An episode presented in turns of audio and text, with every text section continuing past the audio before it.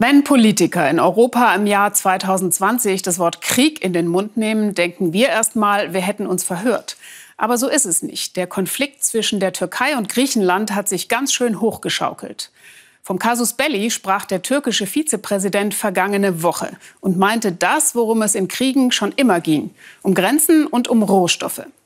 Die Seegrenze, wie sie die Griechen definieren, ist aus türkischer Sicht unfair. Denn Griechenland beansprucht rund um seine vielen Inseln eine Wirtschaftszone, die die Türken mit ihrer langen Küstenlinie benachteiligt.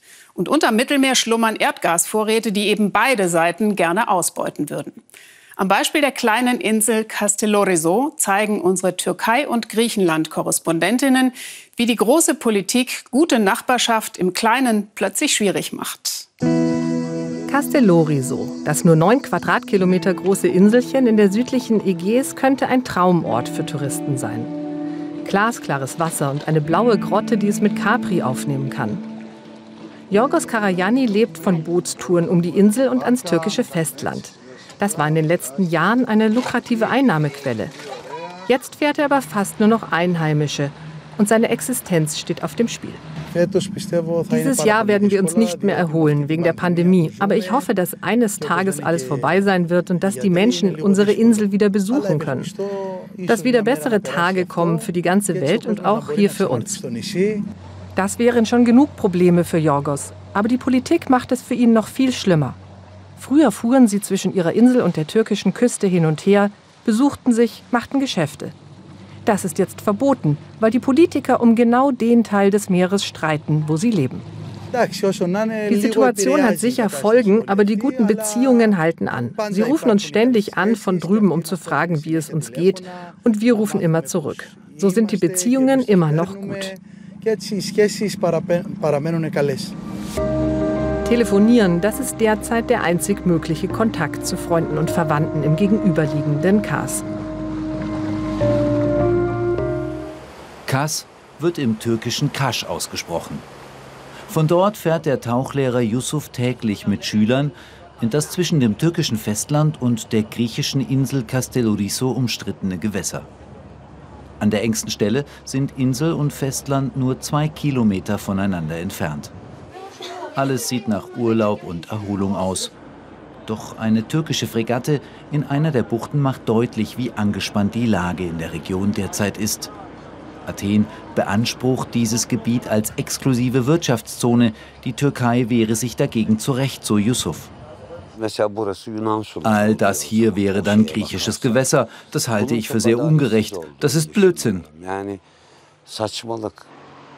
Griechenland beruft sich auf ein internationales Seerechtsabkommen. Jede Insel vergrößert demnach das Gebiet im Meer, das von einem Land beansprucht wird. Die Türkei hat dieses Abkommen jedoch nie unterzeichnet. Der Streit um Ansprüche auf Gewässer rund um Castellorizo hat allerdings noch eine viel größere Dimension. Die Türkei sucht im östlichen Mittelmeer nach Erdgas. Die türkische Marine begleitet das Forschungsschiff Oruç Reis. Und auch dieses Gewässer ist zwischen Ankara und Athen umstritten. Einer von Yusufs Tauchschülern ist zwar kein Unterstützer des türkischen Staatspräsidenten, doch er findet auch, die Türkei sollte an den Erdgasvorkommen in der Region beteiligt sein. Wenn es ein Recht gibt, dann sollten wir dieses Recht in Anspruch nehmen. Wenn es unser Recht ist, nach Erdöl und Gas zu suchen, dann sollten wir das auch machen. Von weitem sieht Yusuf immer wieder auch griechische Fregatten. Vor ein paar Wochen kollidierten ein griechisches und ein türkisches Marineschiff. Das Säbelrasseln hat ein gefährliches Ausmaß angenommen. Das ist der Hafen von Castellorizo. Da lag gestern eine griechische Fregatte. Wir haben auf der anderen Seite unser Kriegsschiff. Manchmal fliegen Kampfhubschrauber und Kampfflugzeuge. Plötzlich kommt ein Funkspruch der griechischen Marine. Verlassen Sie sofort das griechische Territorium, so die Warnung. Man spürt die Spannung in diesem Gewässer. Yusuf ignoriert den Funkspruch. Sein Schiff könne gar nicht gemeint sein, sagt der Tauchlehrer. Außerdem sei er auch umstritten, wo die Grenze liegt. Zurück auf der griechischen Insel.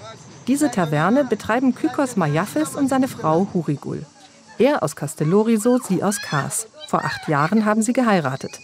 Auch vor acht Jahren eine ungewöhnliche Verbindung. Die Beziehungen zur Türkei waren nie einfach. Politische Reibereien gab es immer, aber keine Probleme wie jetzt, erinnert sich das Paar. Es gab nicht diese Trennung, der Grieche und die Türkin, als wir geheiratet haben. Wir waren doch jahrelang Freunde, Castelloriso und Kars. Am Anfang war es schon merkwürdig, denn es war die erste Ehe zwischen Castelloriso und Kars. Danach war aber alles normal. Und als ich nach der Hochzeit das erste Mal nach Kars reiste, kannte ich die Einheimischen schon.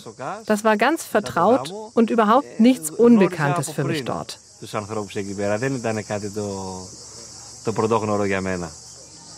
Auf der Insel wünschen sich alle die Normalität zurück, aber auf höherer Ebene nehmen die Spannungen von Tag zu Tag zu. Und das spüren die wenigen ausländischen Gäste. Ich denke, es wäre klug, ein wenig besorgt zu sein. Als wir hier angekommen sind, haben wir sehr viele Soldaten aus der Fähre aussteigen sehen. Die kleine Insel Castelloriso und ihre Bewohner sind in den Mittelpunkt eines aggressiver werdenden Konflikts geraten. Kykos hofft, dass die Zeiten wieder besser werden und die Leute in seine Taverne zurückkommen.